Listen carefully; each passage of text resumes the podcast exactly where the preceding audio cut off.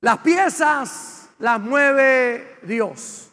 Hemos estado compartiendo acerca de historias bíblicas donde nos muestra la realidad de que cuando nos ponemos en las manos de Dios, comenzamos a ver cosas inusuales ocurrir en nuestra vida. Comenzamos a ver cosas milagrosas. De nuevo, repito, cuando nos ponemos en las manos de Dios. Y este mensaje, antes de salir para Honduras a las misiones, el que vamos a compartir en el día de hoy estaba en mi corazón.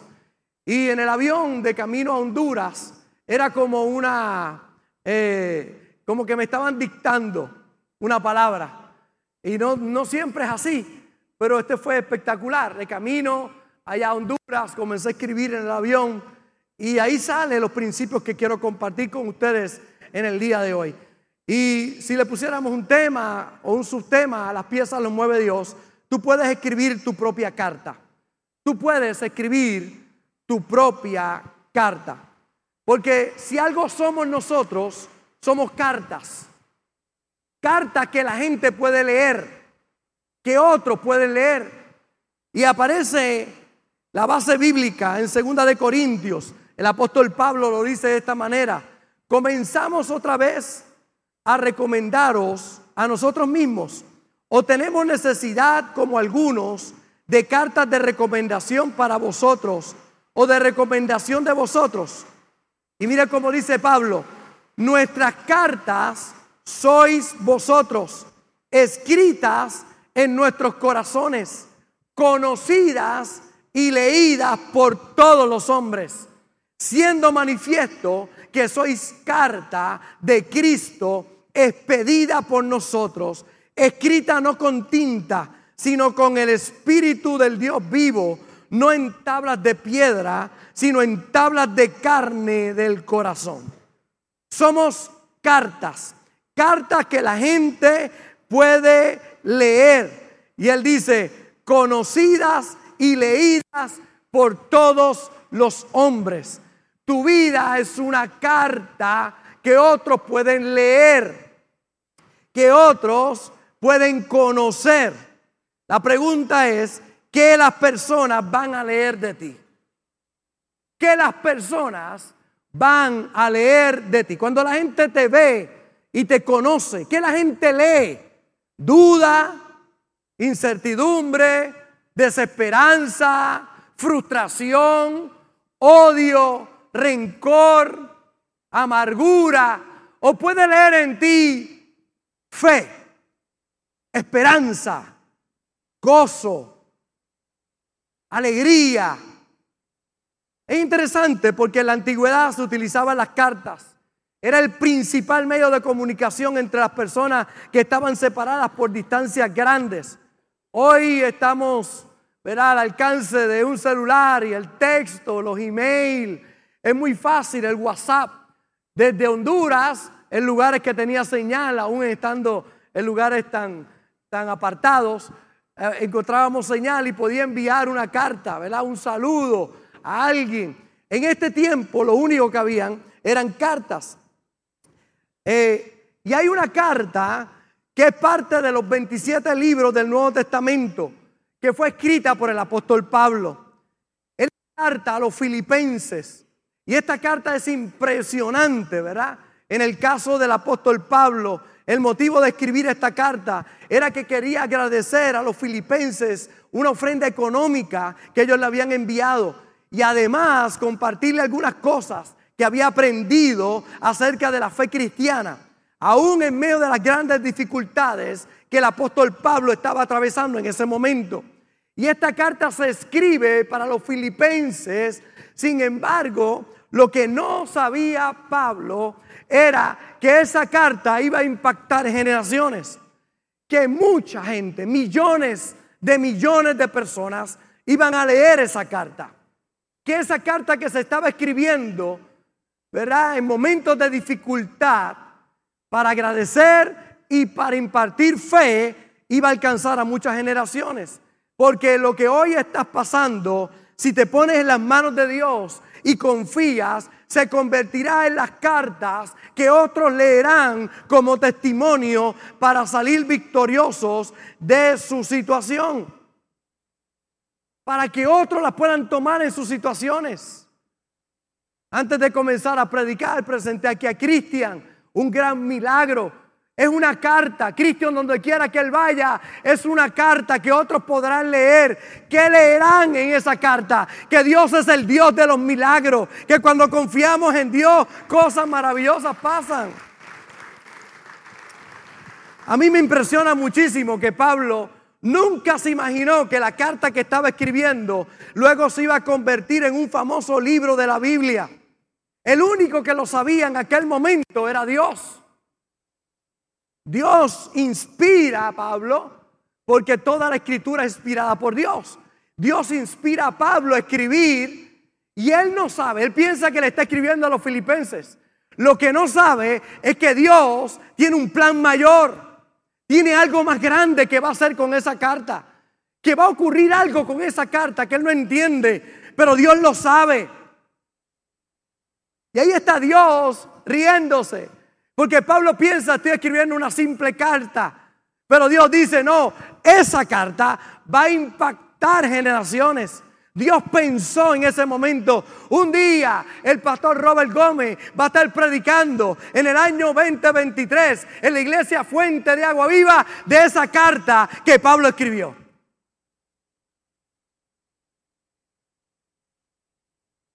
Yo te pregunto, ¿y no te emociona pensar que Dios esté utilizando algo en lo que estás trabajando en este momento y que lo pueda utilizar para bendecir a miles de vidas, aunque tú nunca te llegues a enterar de eso.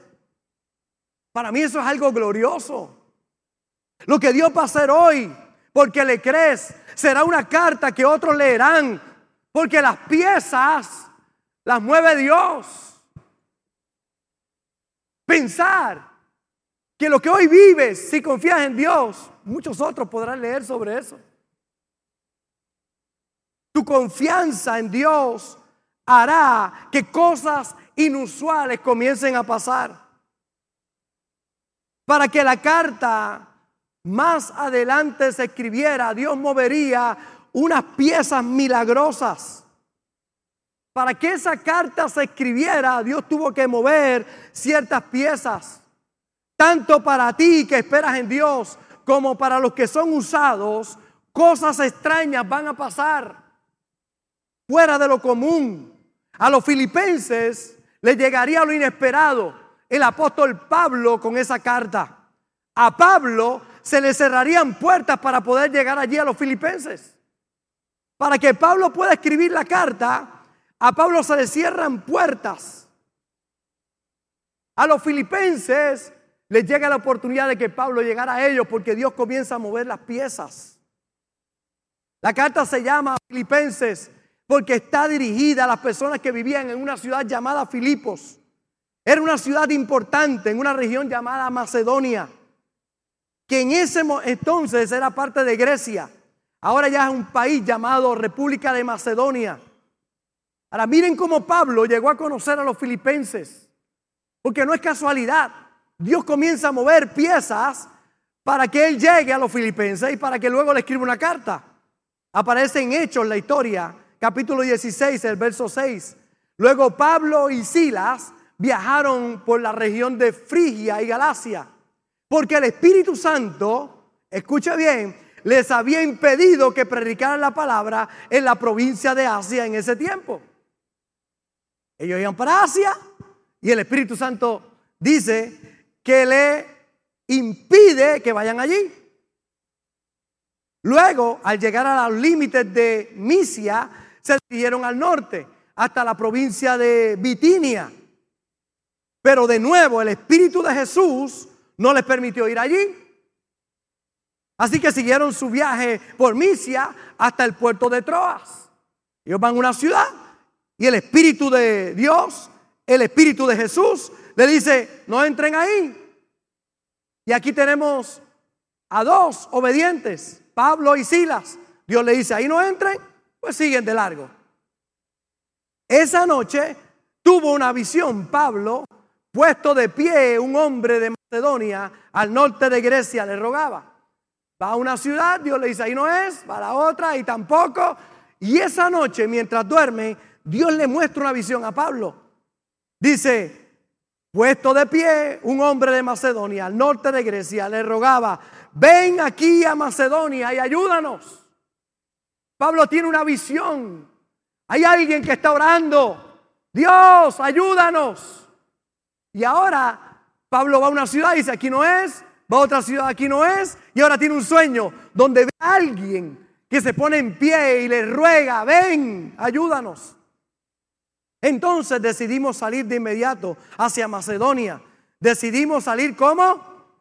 Esa son la gente que obedece rápido. Que Dios les habla y obedecen. De inmediato salió hacia Macedonia después de haber llegado a la conclusión de que Dios nos llamaba a predicar la buena noticia allí. Subimos a bordo de un barco en Troas, navegamos directo a la isla de Samotracia y al día siguiente desembarcamos, desembarcamos en Neápolis. De allí llegamos a dónde? Mira todo lo que esta gente tuvo que hacer para llegar a Filipos. Porque había alguien orando allí. ¿Cuántos aquí hoy están orando por una petición en particular? ¿Cuántos le han dicho al Señor, Dios, ayúdame? ¿Cuántos alguna vez le han dicho, Señor, ayúdame? Pues en Macedonia alguien diciendo, Dios, ayúdame. Y Pablo en una ciudad dice, aquí no es. Y va a la otra, tampoco es aquí. De noche recibe la visión. Y dice, no, no, tienes que ir a Macedonia. Y para llegar a Macedonia tuvo que pagar dos aviones, tres barcos, cuatro trenes para poder llegar allí. Obedeciendo de inmediato. Una ciudad principal de ese distrito de Macedonia y una colonia romana. Y nos quedamos allí varios días. ¿Tenía pensado el apóstol Pablo visitar Filipo? No. ¿Quién le mostró a Pablo que debían ir a Macedonia? Dios. ¿Y por qué Dios se lo muestra? Porque hay un hombre orando. Ayúdanos, Señor. Alguien con fe en un lugar orando. Y cuando tú oras, las piezas las mueve Dios. Comienzan a ocurrir cosas inusuales, cosas imprevistas. De momento Pablo va a una ciudad, esa no es, le dice el Espíritu Santo. Va a otra y el Espíritu de Jesús le dice, esa no es. Pero le aparece la visión. Hay cosas que tú dirigido por Dios no vas a entender. Pero cuando Dios está en el asunto, Él mueve las piezas. ¿Por qué no dejó Dios que ellos fueran en otras ciudades que tenían pensado ir? Quiero que la mejor respuesta está en el siguiente verso. Isaías 55, 8. Mis pensamientos, dice Dios, no parecen o no se parecen en nada a sus pensamientos, dice el Señor. Y mis caminos están muy por encima de lo que pudieran imaginarse. Pues así como los cielos están más altos que la tierra, así mis caminos están más altos que sus caminos y mis pensamientos más altos que sus pensamientos. Es que los pensamientos de Dios son más grandes que los de nosotros. Es que los caminos de Dios son más grandes que los que nosotros. Pablo tenía pensado un camino y Dios le dijo, por ahí no es. Tenía pensado otro, por ahí tampoco. Porque los caminos de Dios son más que nuestros caminos y nuestros pensamientos son muy bajos, tienen que elevarse. Los pensamientos de Dios son altos. Por eso Dios te ha traído a esta iglesia para elevar tus pensamientos, para que tus pensamientos se transformen, para que puedas ver una solución en cada problema y no un problema en cada solución. Hay gente que lo que ven son problemas, lo que ven son dificultades, porque no han entendido que en el mundo tendremos aflicción, pero si confiamos, Él ha vencido al mundo. Que muchas son las aflicciones del justo, pero de todas ellas te librará el Señor. Que es poniéndote en sus manos. En el momento en que Dios les dijo que no fueran a las otras regiones, es cuando las piezas para que existiera la carta a los filipenses comenzaron a moverse. Y es que Dios está pasado. ¿Cómo comienza a mover las cosas? Algo que yo he aprendido con el paso de los años es que Dios no quiere que nos movamos motivados por las necesidades. Él quiere que nos movamos en obediencia a sus propósitos. Nosotros no vamos a Honduras porque hay necesidad. Nosotros vamos a Honduras porque esa gente donde vamos tienen fe. Porque hay mucha gente que tiene necesidad. Y yo les digo algo muy poderoso. Dios nunca se mueve por necesidad. Cuando hay necesidad, la necesidad no mueve a Dios. Lo que mueve a Dios es la fe en sus promesas y en su palabra. Por eso usted ve mucha gente necesitada y no ve a Dios obrar en su vida. Porque no es la necesidad, la pena o la compasión la que mueve a Dios. A Dios lo mueve la fe en su palabra y en sus promesas. Había mucha gente necesitada en esas ciudades, sí, pero había un macedonio orando, ayúdanos Señor. Es la fe la que mueve a Dios. Es la fe la que manifiesta el poder de Dios. Es la fe lo que hace que las cartas las mueva Él. Las piezas las mueva Él. La historia de tu vida las mueva Él. En este caso, la pregunta es, ¿necesitaban las otras regiones escuchar el Evangelio? Seguramente que sí. Era el propósito de Dios que Pablo y sus amigos fueran los que llevaran el Evangelio hacia allí. Obviamente no. No era Pablo el indicado. Dios usaría a otras personas a llegar a esos lugares. El lugar indicado para Pablo era donde Dios lo estaba moviendo, hacia Macedonia. Yo sé que hay gente linda aquí en la iglesia que como vamos a Honduras, dice, y pastor, ¿y por qué no vamos aquí? ¿Y por qué no vamos allá? ¿Y por qué no hacemos lo que hacen otras iglesias? ¿Y por qué no hacemos lo que hacen otros? Porque ese no es nuestro llamado.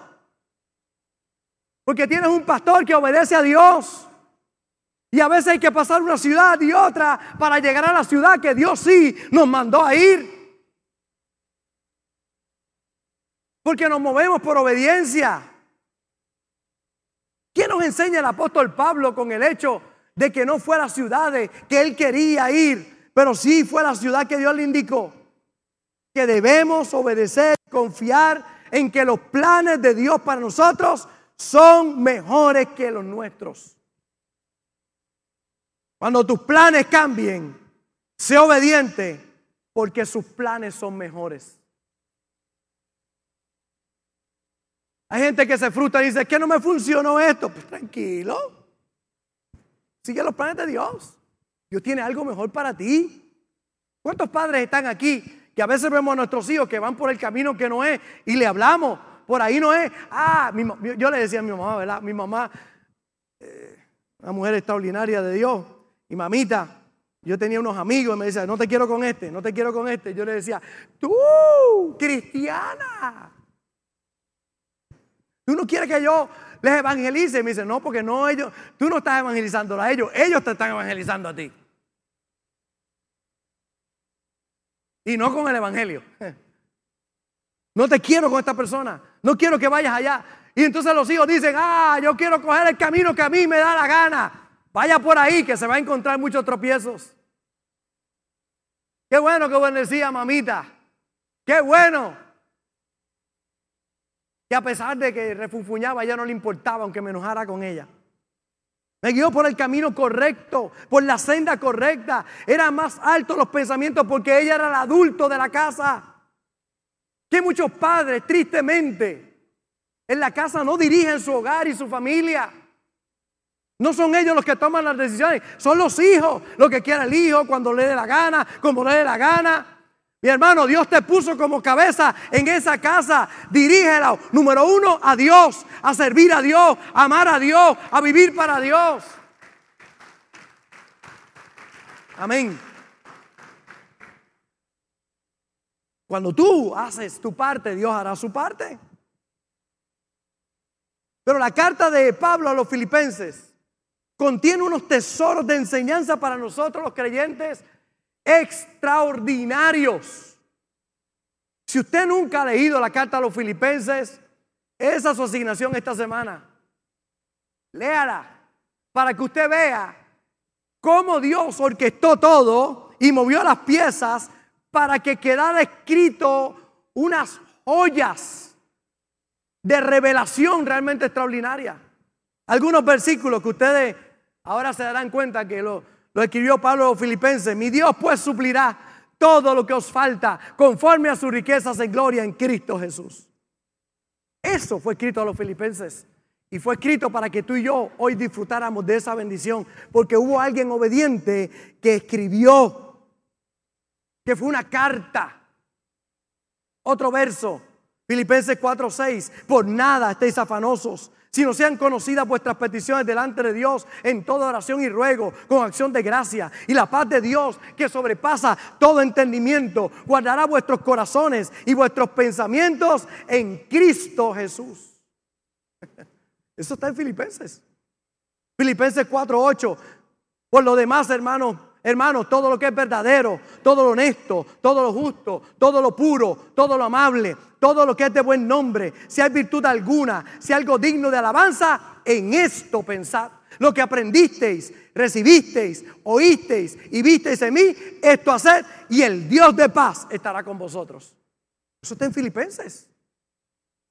Filipenses 3:13. Hermano, yo mismo, dice Pablo, no pretendo haberlo ya alcanzado, pero una cosa hago, olvidando ciertamente lo que queda atrás y extendiéndome a lo que está delante, prosigo a la meta, al premio del supremo llamamiento de Dios en Cristo Jesús. Eso se le escribió a los filipenses. Filipenses 2.13, porque Dios es el que en vosotros produce así el querer como el hacer por su buena voluntad. Filipenses 1:6, estando persuadido de esto, que el que comenzó en vosotros la buena obra, la perfeccionará hasta el día de Jesucristo. Filipenses 1:21, porque para mí el vivir es Cristo y el morir es ganancia. Mas si el vivir en la carne resulta para mí en beneficio de la obra, no sé entonces qué escoger, porque de ambas cosas estoy puesto en estrecho, teniendo deseo de partir y estar con Cristo, lo cual es Estar con Cristo es, estar con Cristo es, no mucho mejor, no bueno, estar con Cristo es, vamos, dígalo fuerte, estar con Cristo es muchísimo mejor. Pero quedar en la carne es más necesario por causa de vosotros. Y uno de los más famosos, hay mucha gente que se lo sabe y no sabe que está en Filipenses. Filipenses 4:13. Todo lo puedo en Cristo que me fortalece. Pablo cuando escribe esta carta,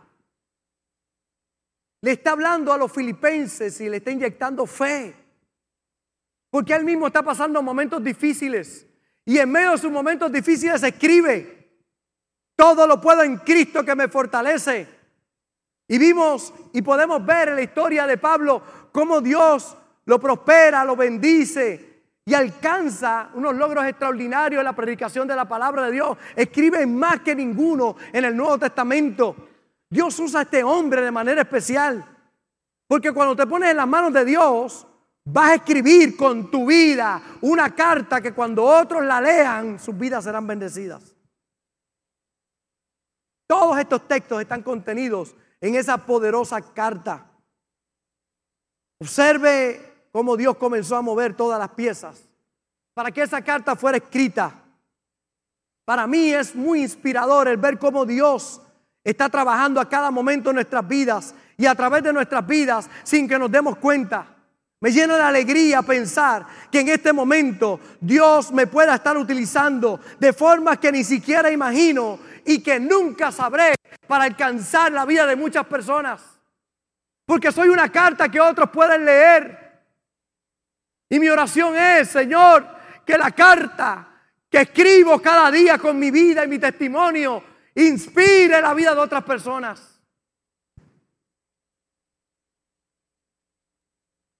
Eso me lleva a pensar que la gloria y la honra es de Él. Y escucha estas palabras, tu testimonio es tu carta a las próximas generaciones. Yo quiero que cuando mis nietos lean mi carta, cuando lean a Zongo, yo soy abuelo Zongo, cuando lean a Zongo, vean un hombre de fe. Cuando vean a Zongo, vean un hombre misericordioso, amoroso, compasivo, que alcanzó a los necesitados y los bendijo, que inspiró con su vida la vida de muchos otros. Que cuando mis nietos lean mi historia, mi vida, ellos puedan ser inspirados. Porque aunque tú no lo creas, hoy estás escribiendo una carta con tu vida. Hoy estás escribiendo una historia con tu vida.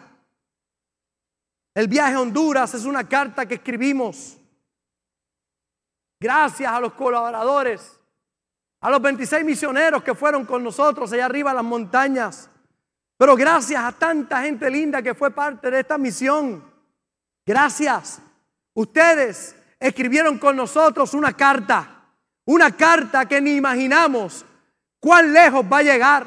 Porque hay niños que se van a levantar allí inspirados y ellos serán la bendición para las próximas generaciones.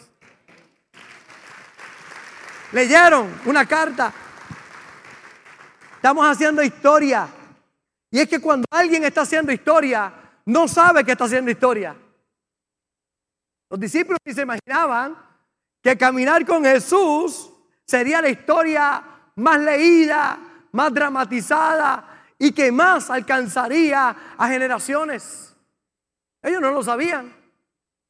No sabían que sus escritos alcanzarían a millones y billones de personas. Cuando comenzamos toda esta misión linda de Fuente de Agua Viva en Vega Baja, no sabíamos que estábamos haciendo historia. Es que tampoco el pueblo de Israel cuando cruzó el Mar Rojo no sabía que quedaría escrito para generaciones el éxodo, donde un pueblo se tornó a Dios porque el mar estaba de frente, los enemigos detrás, montañas a los lados y parecía que morirían.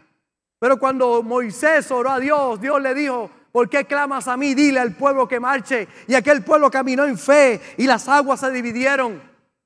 Porque se va a escribir una historia de aquellos que confían en Dios. Una carta se va a escribir. Cuando María estaba dando una ofrenda a Jesús a sus pies, esta mujer, Jesús estaba en casa de un hombre muy rico y llegó esta mujer, se tiró a sus pies con sus lágrimas. Aquella mujer estaba a sus pies, pero dice que tomó un perfume un año de salario lo rompió y lo derramó a sus pies y unió a Jesús. Y cuando ella estaba haciendo eso, ella no sabía que estaba haciendo historia. Aparece en Marcos 14, 9 cuando dice Jesús, de cierto digo que donde quiera que se predique este evangelio en todo el mundo, también se contará lo que está hecho para memoria de ella. Hoy predicamos de una mujer que llevó la mejor ofrenda a los pies de Jesús ungiéndolo para su muerte. Qué interesante el poder saber que cada obra que hacemos para Dios queda escrita. Que cada obediencia, cada vez que obedecemos, marca no solo nuestra vida, sino otras generaciones. La noche de las plagas en Éxodo capítulo 7, Moisés ni se imaginaba que estaba haciendo historia y que caerían 10 plagas sobre Egipto pero ni una sola sobre Israel. Y se cuenta la historia para todos nosotros, quedó escrito cómo Dios rescató a su pueblo. El niñito con cinco panes y dos peces jamás imaginó que estaría haciendo historia. Había una multitud con hambre. Jesús le dice a sus discípulos, dele a la gente de comer. Los discípulos empiezan a hacer cálculos, no se puede. Queda escrito quienes dudan y queda escrito quienes tienen fe. No se puede, imposible. Judas saca el cálculo y dice, chacho, con lo que me robé no da. Es imposible. No hay tanto dinero para tanta gente. Jesús dice, ¿y qué hay? Un niñito tenía cinco panes y dos peces. Y uno de los discípulos dijo, Señor, aquí hay un niñito que tiene cinco panes y dos peces, pero ¿qué es esto para tanta gente? Jesús dijo, traédmelo acá. Lo tomó, lo levantó, lo bendijo, dio gracias y se multiplicó. Cinco mil comieron sin contar mujeres y niños, queda registrada la historia de aquellos que tienen fe, de aquellos que le creen a Dios. Hoy nos inspiramos nosotros. Los que fuimos allá a Honduras sabemos que es algo milagroso cuando abrimos esos bultos. Parece que, no se acaba. Sigue rindiendo y rindiendo y cientos de niños allí sigue rindiendo y, y seguimos dando, ¿no? Es algo milagroso. Panes y peces se multiplican, ropa y zapatos también. Milagroso. Cómo Dios suple, abre puertas. Recuerdo una de las misiones hace muchos años atrás que voy y se me acabaron las gorras en aquel momento y le digo a un niño, quedó en la fila, me quedó uno. Y le digo, no te preocupes, el misionero después te trae una gorra, se me acabaron. Y me dijo, no, no, todavía quedan. Y dije, no, no, chequeé el bulto, no hay, no, no, no, todavía quedan. Y la suya, me dijo.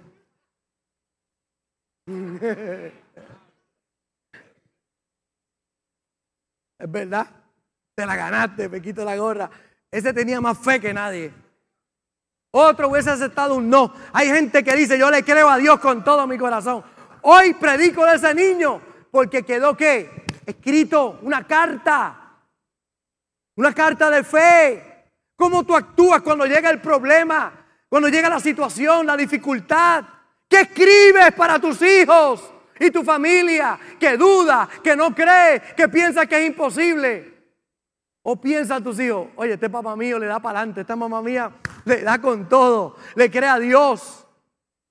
¿Qué piensan los que te rodean?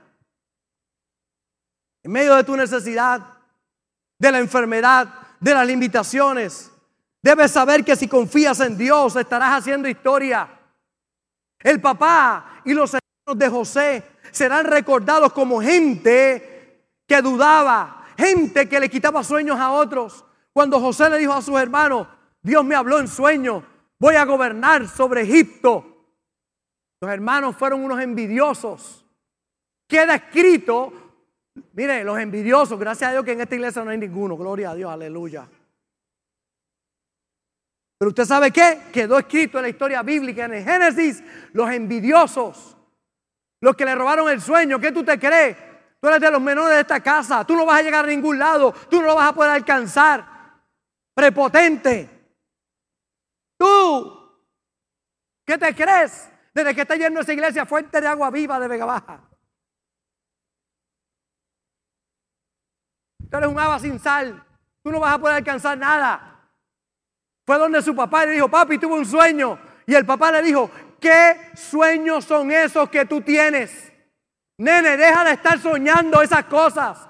Hermanos y papá quedan registrados en la Biblia como gente que robaron sueños. Pero qué bueno que a pesar de que hay robasueños y envidiosos, habemos gente que le creemos a Dios con todo el corazón. Y quedó escrito una tercera parte de Génesis se le dedica a un soñador llamado José. Su papá no escribió, bien sobre él. Sus hermanos no, pero Dios en la Biblia le dio una tercera parte del Génesis para él. Es que de los soñadores se va a escribir. De la gente que tiene fe se va a escribir. ¿Qué es lo que tú reflejas a otros? ¿Cómo será recordado como uno que impidió los sueños de otros? ¿O por uno que impulsó los sueños de otros? iglesia tiene sueños grandes. Y yo sé que hay gente que dice, ah, pero que se creen que...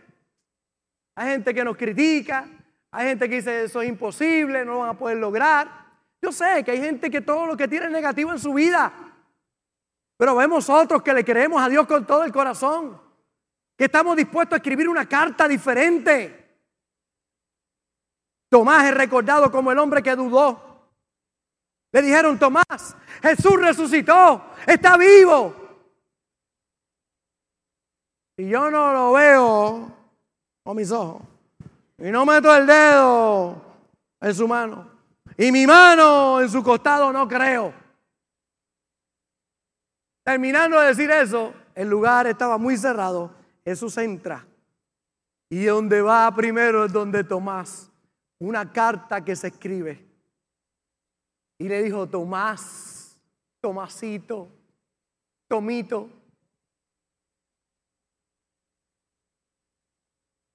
Tomás cae rendido y le dice, dame tu dedo, ponlo en mi mano, dame tu mano y ponlo en mi costado y no seas incrédulo, sino creyente. Bienaventurados los que no vieron y creyeron. Pregunta que te hago, ¿cómo tú vas a ser recordado? ¿Como el que duda o como el que cree? ¿Como el que encuentra un problema en cada solución o el que encuentra una solución en cada problema? ¿Cómo tú vas a ser recordado? Yo quiero ser recordado como un hombre de fe, que no es perfecto, pero le cree a Dios, que a veces duda, pero se levanta, que aunque ve dificultades y situaciones, le cree a Dios con todo el corazón. ¿Cómo te recordarán? ¿Como el que creyó o como el que dudó?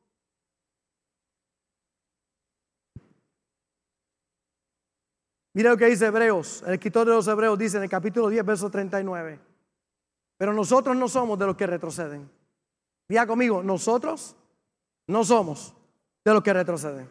Dígalo otra vez, nosotros no somos de los que retroceden.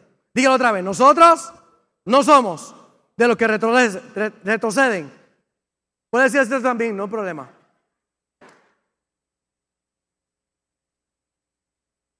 Para perdición. Diga conmigo, sino de los que tienen fe. Para preservación del alma. Diga conmigo, nosotros no somos de los que retroceden. Nosotros somos de los que tienen fe. Nosotros somos, dígalo fuerte, nosotros somos de los que tienen fe. ¿Quiénes somos nosotros? ¿Quiénes no somos nosotros? ¿Quiénes somos nosotros? Nosotros somos de los que tienen fe. Nosotros no somos de los que retroceden. Yo soy de los que tengo fe.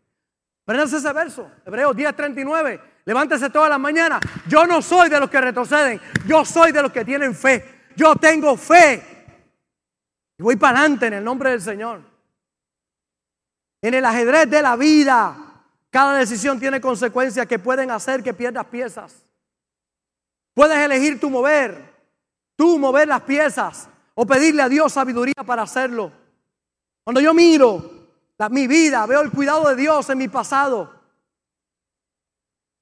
que en aquel momento, mientras estaba pasando, no lo podía entender. Aún mis errores, aún mis errores cuando soy yo el que toco el tablero y daño la jugada, puedo ver cómo Dios endereza el juego si me arrepiento y le pido que me ayude. Por eso en la etapa de vida donde estás, si confías en el Señor, escribirás una carta que bendecirá generaciones. Ya estoy cerrando, diga, ah. ¿qué estás escribiendo en tu carta? ¿Una carta de ficción o de terror o una historia digna de ser imitada?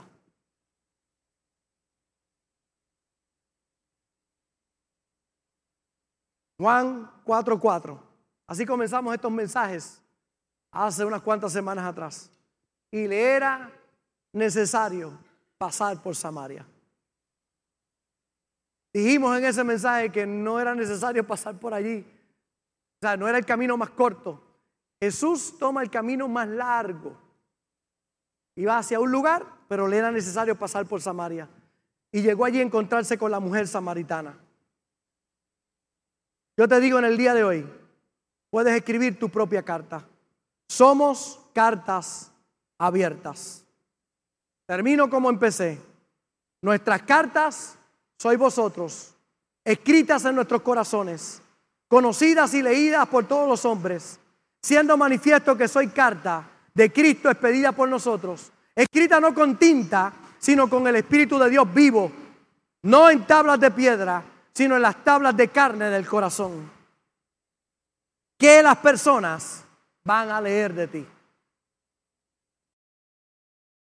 Gracias por conectarte con nosotros. Ha sido una hermosa bendición poder compartir contigo la palabra de Dios.